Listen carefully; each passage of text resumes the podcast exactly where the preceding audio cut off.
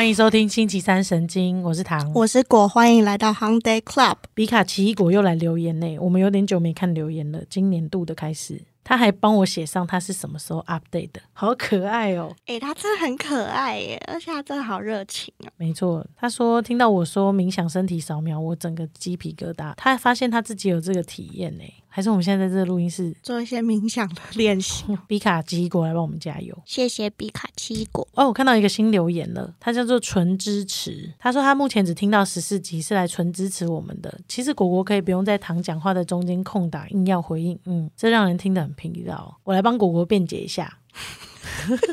不是，因为我们两个在平常日常生活中讲话的时候，对方在讲话，我们会看着对方的眼睛，然后说，嗯，就是以表示我有在听，而且我很真诚的在听。但是因为前几题我自己听自己，我觉得我太烦了，嗯，所以我就自我修正了一下。你有调整你自己？我不确定是我自己觉得，还是我就自己调整的，就也不是什么太大不了的事情，所以我就调整成我在跟他录音的时候，我尽量是看着他的眼睛，然后点头，但是我没有发出声音，尽量。但是有时候激动还是会回答，或者是重点式的，嗯，这样子，嗯，就没想到果果的部分就被听出来，但我得让他辩解，他这是职业病。我觉得这就是我回应一个人的方式啦。我可以尽量，如果说在剪辑的过程当中，如果有不重叠的地方，我可以尽量避免让你们 听起来舒服一点。你不要那么认真，很像一个老人。没关系，你想嗯就嗯啊，那我就嗯到底了。嗯，嗯，我们可以稍微调整一下，但是不用调整到不是你自己。而且本人跟果果聊天，他给你这些肯定跟回复，其实都是很温暖的。所以我认为这个东西是。很棒的，但是顾及大家的听感，我们也会稍微调整一下。对对对对对，好。然后还有提到五星五星哦，这很赞的，他直接给我们五星。他听了恋爱类型那一集之后，仿佛戴了 Discovery 的眼镜，对朋友们展开动物分类，我觉得很赞。不得不说，我回去看那个后台的数据啊，攻略好像真的有有人喜欢呢，就是很不错，对不对？对，嗯，确实，因为大家就可以知道怎么相处。不知道你们身边有没有狗狗、猫猫跟大尊佛像呢？大家可以去。听听看，哎，大家可以多多来留言呢，或者是私讯啊，私讯也可以。哎，私讯我们是蛮乐意，就是偶尔当一下树洞的，就是你会有一些小困扰，可以让我们分享。可是因为有时候困扰会有点深层，其实深层困扰不是我们回答一两句话就可以解决的。或者是说，我们给的一两句话建议都没有办法给到真的帮助你的生命历程，因为你生命背后一定很多故事。这时候，我真的觉得学会去找智商心理师是一件很重要的事情。以前的人都会觉得为什么要看医生？为什么那个是医生生病了才去？可其实都不是。我觉得现在很多小朋友或年轻人已经意识到这件事情。嗯，就是我这个不是什么困难的事情，我只是去。寻求一个管道，可以有一个人跟我讨论，我可以怎么做的。没错，你身体不舒服，觉得很紧绷，你会花钱去按摩。你的精神稍微不舒服，你也可以找一个人用心灵对话的方式，或者是讲话的方式去帮你按摩，去疗愈一下。对，没错。所以每个人的方法不太一样。哎，私讯我们想要得到一个解答的话，我先说啦，本频道从来没有解答，我们频道真的没有解答，嗯，就是一个观点。对，而且是我们的观点，就是一个开放式的观点，重点都要回到你认识你自己，理解你自己。对，那如果你想要更专业的人去帮助你理解你自己的话，可以去找。智商心理师，而且我觉得我的回应也很有限啊。如果你真的跟我分享很多关于你生活上的困扰的时候，我觉得对我来说，我的回应我只能同理你的感受而已。嗯嗯，对我没有办法给你建议。那通常这时候就会想知道，那那到底我去找智商心理师可以得到什么？我跟你说，我之前就跟果果提过了，就是大家一定都不知道你在干嘛。哦，大家一定都不知道我在干嘛。好啊，我今天可以介绍一下我的工作。对，所以我们今天就是要来。了解智商心理师的生活以及工作，以及如果你想要去找智商心理师的话，应该可以怎么去管道？对，我们都聊那么多了，还接到那么多私讯了，对啊，那么多有趣的话题了。这一集就让你一次了解，好不好？如何知道智商心理师或实习心理师心理师的日常日常？那我知道，我们先从那个大家最想知道的好了。好，薪水要开玩笑的。没有，先从大家最想知道的就是，你们是像一般工作上班族一样，有朝九晚五是？对啊，有朝九晚五吗？虽然我是知道的，帮大家问一下。哦，哎、我跟你说，这个还有分场域哎。平常心理师可能待的场域有些像是学校啊、嗯，医院呐、或是智商所，这三个地方工作的时间都不一样。哦，所以可以想象，有点像是，假设你在学校，那你可能就是上学跟放学的时间。嗯有些是行动心理师，嗯，他就是驻点学校，哦，所以他是有案的时候去接案。比方说，他就是固定礼拜一的晚上、嗯会去那个学校接个案，嗯那他就是礼拜一晚上去那边，这样子是固定的。所以你们的工作可以说是既浮动又不浮动，对，我们的浮动是就是你不用一天八小时都坐在那边，对是你们的浮动。但是不浮动就是，如果你们有固定的一个结案的时段，那你嗯就是会被固定在那边。那个地方这样嗯子。，对，像是医院的话，医院可能就是，比方说有一些人他待在精神专科医院里面，那他也就是固定的朝九晚五看诊时时间对，看诊时间，然后去那边待着。然后跟个案预约这样子，但是像我在社区比较不一样的地方是，我们一样有社就是智商所的营业时间，那你只要在这个营业时间内，你都可以接案这样子。我可能有时候十点有案，然后下一个案可能是下午两点，可是可是我中间我就是空着的，就像大学。生排课，哦，对，这段时间是学校有开的时间，然后你可以在这个时间之内排任何课程，然后你就自己运用。但是晚上的时候学校不会开，很自由，但是工作时间拉的很长，嗯因为你不一定都是就是蛮集中在一起的。嗯，对的，了解了解。嗯那我想问一下，就是分成场域，刚刚你提到社区，是指说像诊所一样，就是会在社会里面扣除学校、扣除医院这样比较直接的体系对以外的地方，对在社会上就叫社区这样。对，OK，社区比较像是你的住家附近的那种感觉，就会有智商所嘛。然后还有一些就是呃机构，比方说它是什么什么发展协会，或者是它是什么什么基金会会底下他雇佣的心理师，这样子，或是什么什么企业底下雇佣的心理师。对，都会不一样。那大家应该也会想知道说，哎，智商心理师跟我们所了解的心理医生，在可以理解的范围之内，最大的不同是什么？我什么时候应该要看心理医生？我什么时候应该要找智商心理师？首先，这个是台湾法律的分法的问题。精神科医生，嗯跟智商心理师，还有临床心理师，他们是在层级上还有工作分配上的不同。那如果以三角形来看，或者是层级来看，它可以用什么去想象？顶点的话应该是精神科医生，嗯然后下面两个点应该是智商心理师跟临床心理师这样子。精神科医师他负责的就是诊断跟开药，就是智商心理师跟临床心理师是辅助他去评估。比方说，我可以跟一个个案做。一些测验，或者是我跟他谈话，然后我写建议的报告给精神科医师，嗯，然后精神科医师会透过我的初谈，或者是我对这个个案的了解，然后下一个诊断，然后他诊断完之后，他可能会开药给个案吃。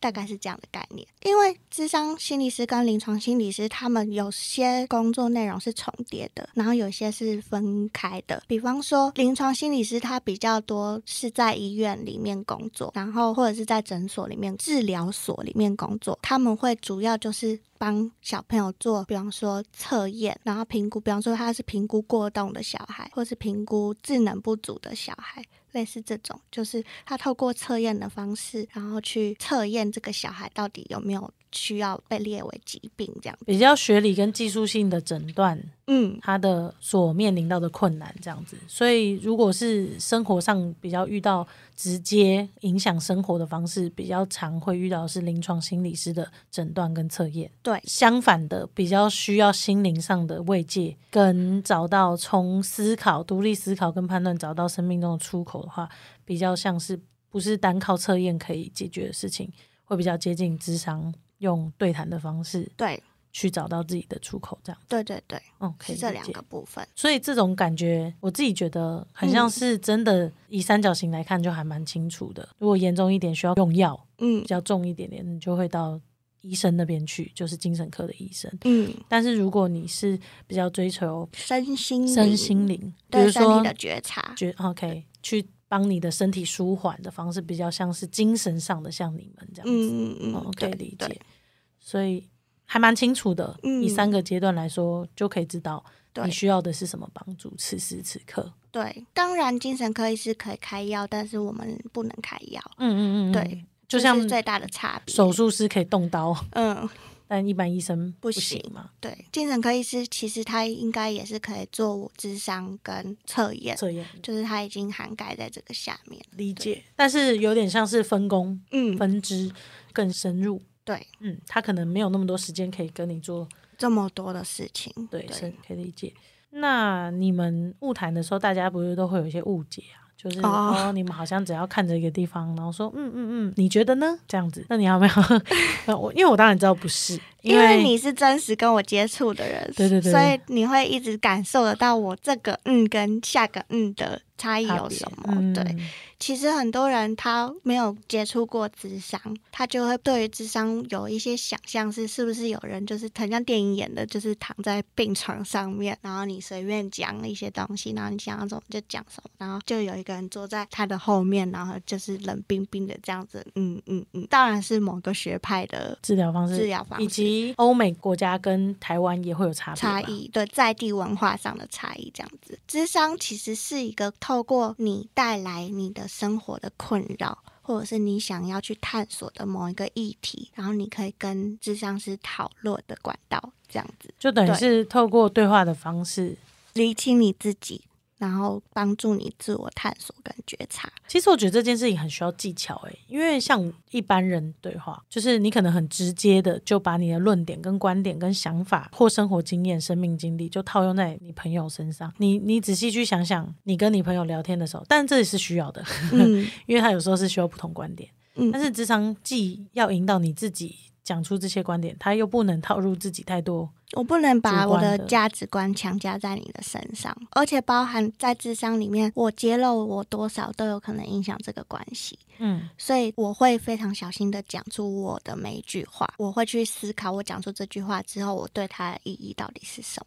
了解。对，要非常会问问题，然后要非常知道现在此时此刻我跟这个人的关系怎么样，他对我的信任程度到多少，我可以揭露多少，然后我揭露我会不会影响到他的个人发展。如果说有一个个案，他可能是就是他从小都生长在一个界限很模糊的地方，他已经不知道什么是对，什么是错，那这时候必须要很明确的帮他设立界限，告诉他这么做是保护他的。嗯方式，那这时候就要非常明确。可是当有一些个案，他可能知道自己要什么，你只需要提点他，然后帮他看见一些他没看见的东西。那这时候我就不会再多余的要揭露我自己的故事给他听，就是要很有弹性。没错，但每个人做法也都会因人而异，或者是你支持的学派，或是你认同的观点，也都会因为你而有所差异。是是这样，没错。这比医学上直接有绝对的答案，大部分绝对答案啦，但是判断你还是在医生身上是来的更困难吧，因为人脑更复杂，复杂，跟情绪更复杂。我觉得这是一种抽象概念的理解，然后跟你如何去运用你的抽象概念，然后去治疗对方。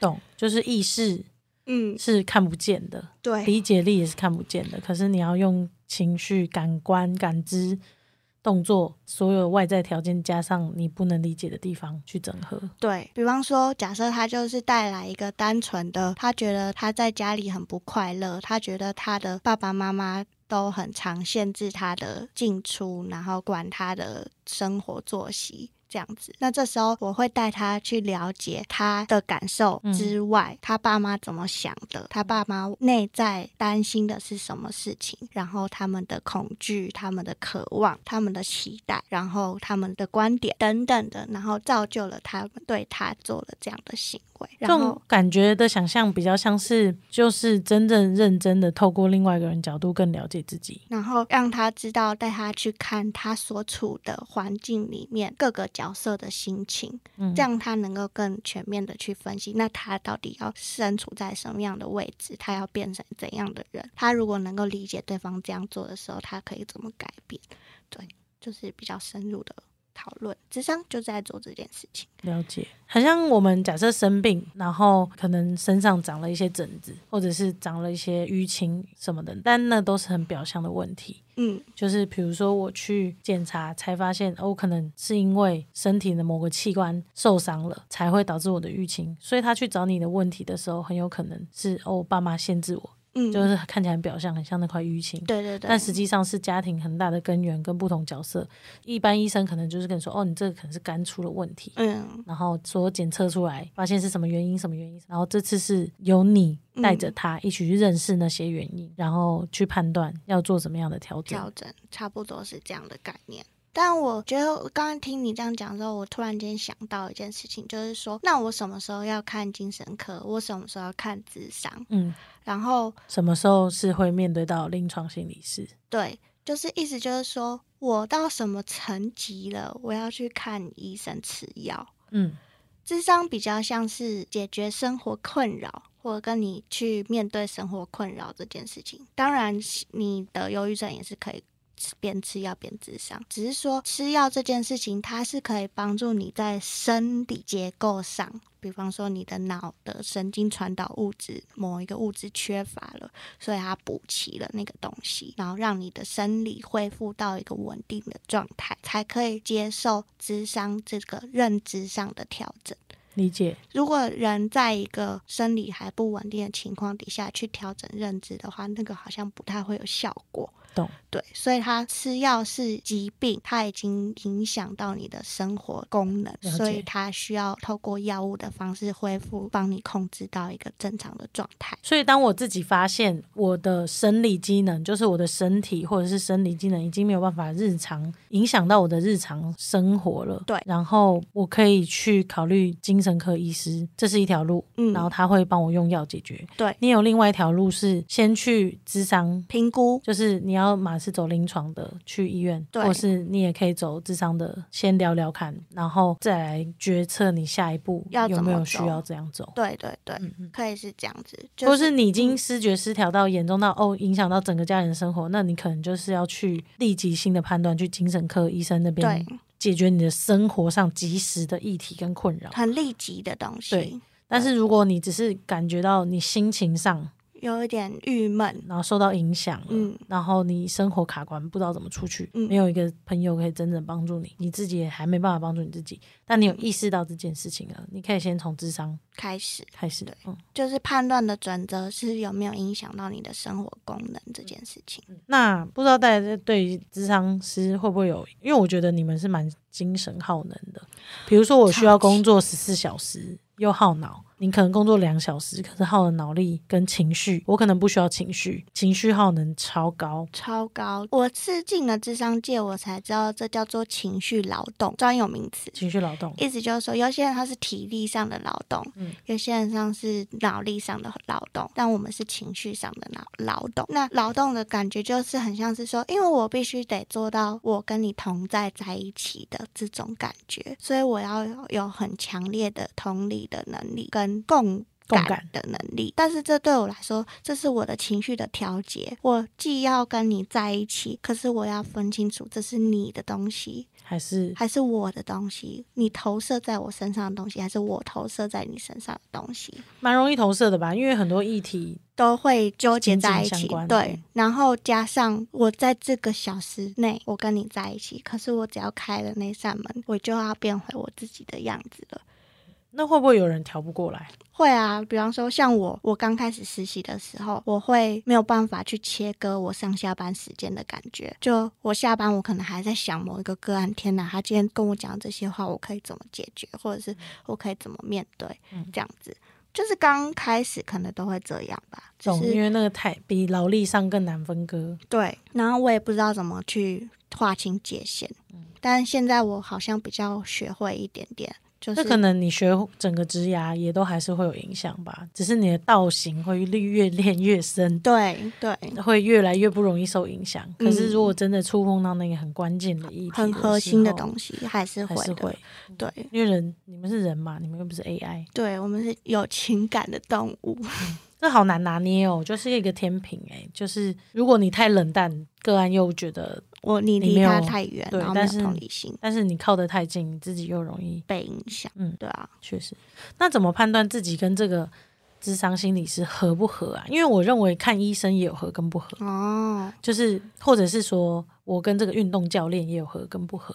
就是教练不是那种合不合哦，大家不要想歪哦。哎姓氏是不是？没有开玩笑的。但我的意思是说，就是或者是上补习班，嗯，或者是上契课，不契合就对对。我觉得应该这个是会有很也可以强烈，教大家判断诶、嗯，很强烈的合不合，我觉得智商师跟个案就很像是相亲的对象，嗯嗯，就是当然你在去智商之前，你可以先看过哪一些智商师的脸孔，他长的样子，然后他的专业怎么样，然后你可以做选择。但真实接触的时候，你也会发现有不一样的感觉。所以我觉得要去判断合不合，首先第一个你要先判断是他到底有没有真实的在同理你这个人，然后他有没有跟你同在在一起的感觉。如果你感觉不到他跟你同在在一起的话，当然你不可能一次就下定论嘛，但是你可以试个一两次，懂然后你去感受一下他的感受。换为年轻人的话，刚刚嗯讲有点太老了。换成年轻人的话，就是你今天在听得上滑到一个长相跟你契合、like，然后那个一切他给你的照片都很或者是品质都很喜欢，身高也对，然后你一去。你就是花了一点钱跟他约会，结果发现这个人，嗯，好像不是你的菜。对其实是可以说换就换，你就可以说换就换，确实对。但是有多少人可以花多少钱在找你的菜，哦，这也不不一定嘛，对不对？对，因为他确实是会有一个咨询的门槛，对吧？嗯，没错。呃，收费方式应该也是大家会想了解，对吧？我帮大家问一下。呃，目前业界的话，如果你已经有执照的心理师，嗯，然后他会依照你的资历跟你的专业去区分，大概会落在一千六百元到三千元，五十分钟嗯，的这个区间。五十分就是快一个小时，包含你这样嗯进来坐下这样子。对对对对，当然我讲的这个是很一般、很主流的价格。嗯当然，你也可能有人收一个小时收到一万块的，嗯但是也可能有人收八百块，懂之类的。懂。所以就是像剪头发一样，剪头发 对吧？对，像平易近人我剪五三百块也可以有一颗头，嗯五百块也可以一颗头，嗯，然后两万块也可以有一个造型，对，对吧？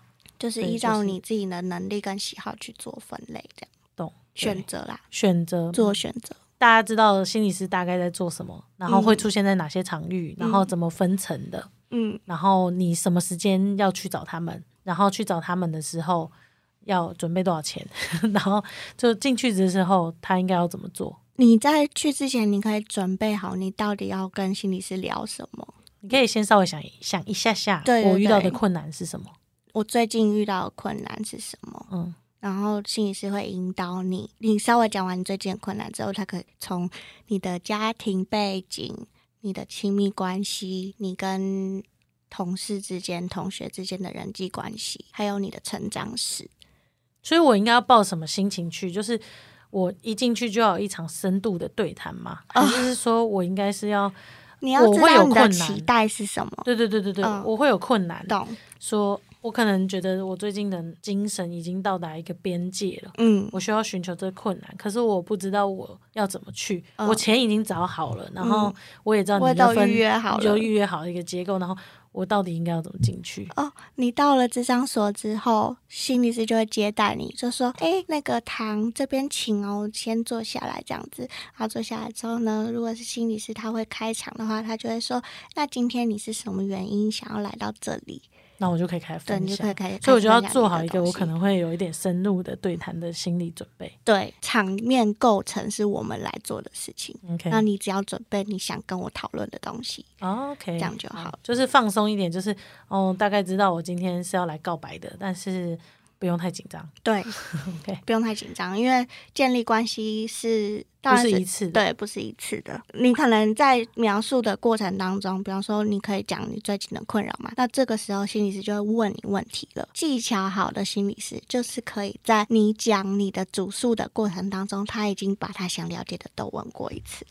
懂，对，真的很看技巧的哈。对，就是比方说你讲的是你跟你的同事之间吵架好了，嗯，那技巧好的心理师可能会说，哎，那你跟你同事吵架的时候，通常你会跟你的朋友分享吗？这样子。如果他你就说哦我会啊，我会跟我朋友讲，那我就可以判断说哦这个人他有人际上面有支持的人出现，支持系统。对，然后如果说就说哎，那你男朋友会知道你平常在这边发生的事情吗？那你男朋友是怎么想的？那你就可以判断这男友跟你之间的关系、关系、权力关系，或者是他在你舒服的方式之下，让你慢慢的进入让他了解你的过程。对对对，OK，就是这样。好，通常一次是不一定会有结果的嘛，因为就像 dating 或者是滑听的咨询跟智商不一样。那有咨询是什么？咨询就是一次性的那种。哦，我来，我可以先来咨询嘛？那我就会知道说，哦，你来一次或两次，你不是长期的，嗯，这种感觉。所以我第一次就要表态，就是我在听的上面说，哦，我是想寻找炮友，还是一个长久关系。我第一次就必须表态。你可以带着困惑的问题问他说：“哎，那我可以先来咨询，那如果等我确定之后，我再咨商，这样吗？”所以，我意思就是说，我可以，我们可以先是炮友关系，可是我分得很清楚啊。哦，或者是说，我们很有可能是从炮友变情人，情人，那是这样没错。或者是我本来是想要来找一段爱情。可是没想到我们变朋友，也是有可能的吧？也有可能，就是应该是说，可是我觉得在一开始的时候，你就要很明确知道，因为智商不一定会给你建议，智商不一定会给我建议，但但是咨询可能会，咨询等于是的意思就是说，你来问问题的，比方说我来咨询我该怎么跟我的小孩互动，或者是我来咨询我该怎么样说服我的家人来看医生。那我什么时候咨询？我什么时候智商？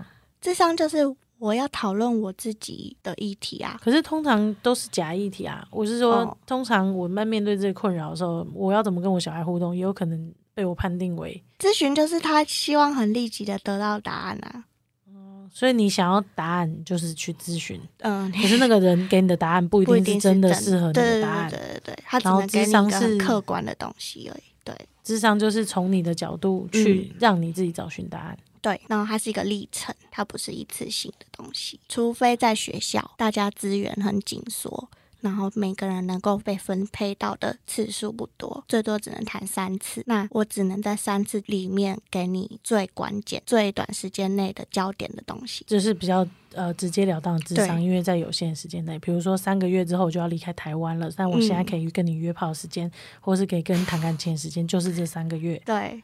所以你就会在很短暂的时间之内产生出很强烈的爱情，嗯，可以理解。对，假设我理清楚我到底是要约出来跑步，还是要 约出来谈感情，嗯，理清了就是分成咨询跟智商嘛，然后都结束了，就是你会像 dating 一样知道这个人适合我，这个人不适合我，或愿意再试试看，嗯，或好像可以再交往看看，这样子继续发展下去。你可以寻找一个长期的关系，你也可以是一个短暂的。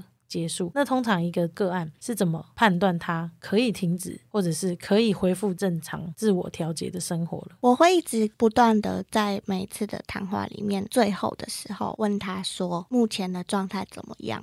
然后有没有满足到他当时来的期待了？然后我还可以怎么帮他？”理解。我觉得核对很重要。核核对，核对就是你们有没有在一个对的频率上？对，很重要。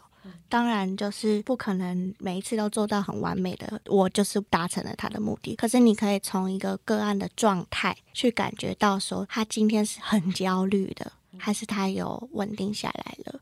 然后他是稳定一次，还是他稳定了三次、四次？这都不一样。对，那我就可以调整频率。比方说，他已经稳定了四次、五次之上。然后我就可以问他说：“哎，那你觉得我还可以帮助你什么？还是你觉得智商差不多了？那我们也许可以调成两个礼拜一次，或三个礼拜一次，然后慢慢的、慢慢的拉长距离，这样子。那我自己可以像。”比如说，我平常去看医生的时候，就是自己停药吗？就是比如说，我我有时候去看中医，我可能只是想调身体，然后调到一个程度，我就自己停药了。那我可以做这件事情吗？你可以做这件事情，但是就是智商有在讨论的一个东西，就是这可能会反映在你自己的人际关系上面。嗯，这样子，就是你觉得你觉得你够了。然后就停了。嗯可是关于道别这件事情或结束这件事情，有没有告知对方这件事情，很有可能就是嗯，我懂，对，就是如果他用，如果我用一样的方法告诉你说，哎，到这次核对结束的时候，我直接告诉你说，哎，我觉得时间差不多，我也觉得我智商够了，我就是在这次对，停停下来了那对，就那我们就可以结案，嗯然后我也清楚的知道你的心情跟你想法，那这样我们就是一个有好好的道别道别。但是如果你的单方面的觉得说，我觉得我可以了，我就不用再去了，嗯，那这个东西很有可能反映在你平常的人际关系上，你可能也觉得哦，我可以了，那我就不用再多解释了。那就像听的交友啊，就是嗯这次打炮完觉得很舒服了，所以最后决定我们不用再来往了，嗯，所以你就单方面的结束你们之间的关系，对那就代表你常常用这样子的方式处理你的人际。对，可是如果你清楚知道你们已经是最后一次了，但你就直接告诉他嗯，说我已经结束了这段对我们的关系的旅程，那你就是有好好道别，OK？对，理解。大概是这样的感觉。所以通常我们都还是会邀请个案来到最后一次，当他想要结案或者他不想来谈了，那我们都还是会邀请他说，那要不要最后一次我们来总结一下这些东西？这样对理解。那如果他们没有总结，你们是不是也会蛮痛苦的？我自己是痛苦的，但是我知道这是我的议题，就是我知道我对于道别这件事情好像有点强迫。我可以理解啊，因为有时候感情就是嗯不嗯，道而别。对对对，没错。嗯好，那今天还了解到蛮多关于职场心理师从一个完整的整个历程嗯，到你真正要回去生活上，你已经好好道别结束了，但不代表你会重新开启一段新的历程，或者是说你会不会再回来找找他，也都是有可能的，对吧？对，就是当你遇到困难的时候，你知道你有这个管道可以寻求帮助。是对，所以今天我们充分了解到，感谢我们今天邀请果果来到现场，跟我们分享这件事情，像吗？很像。好，今天有大家让大家更了解了吗？那我们下周之后就开始回复，在这边聊聊一些小困扰。我还是果果哦。对，你是果果啊，你是有专业素养的果果。嗯，好。对对对我还，是果果，我还是会搞笑，我还是会分享我恋爱动物的东西。我刚刚只是比较专业一点的样子而已。你干嘛太怕大家不认识你？好了，那我们下次见，拜拜拜。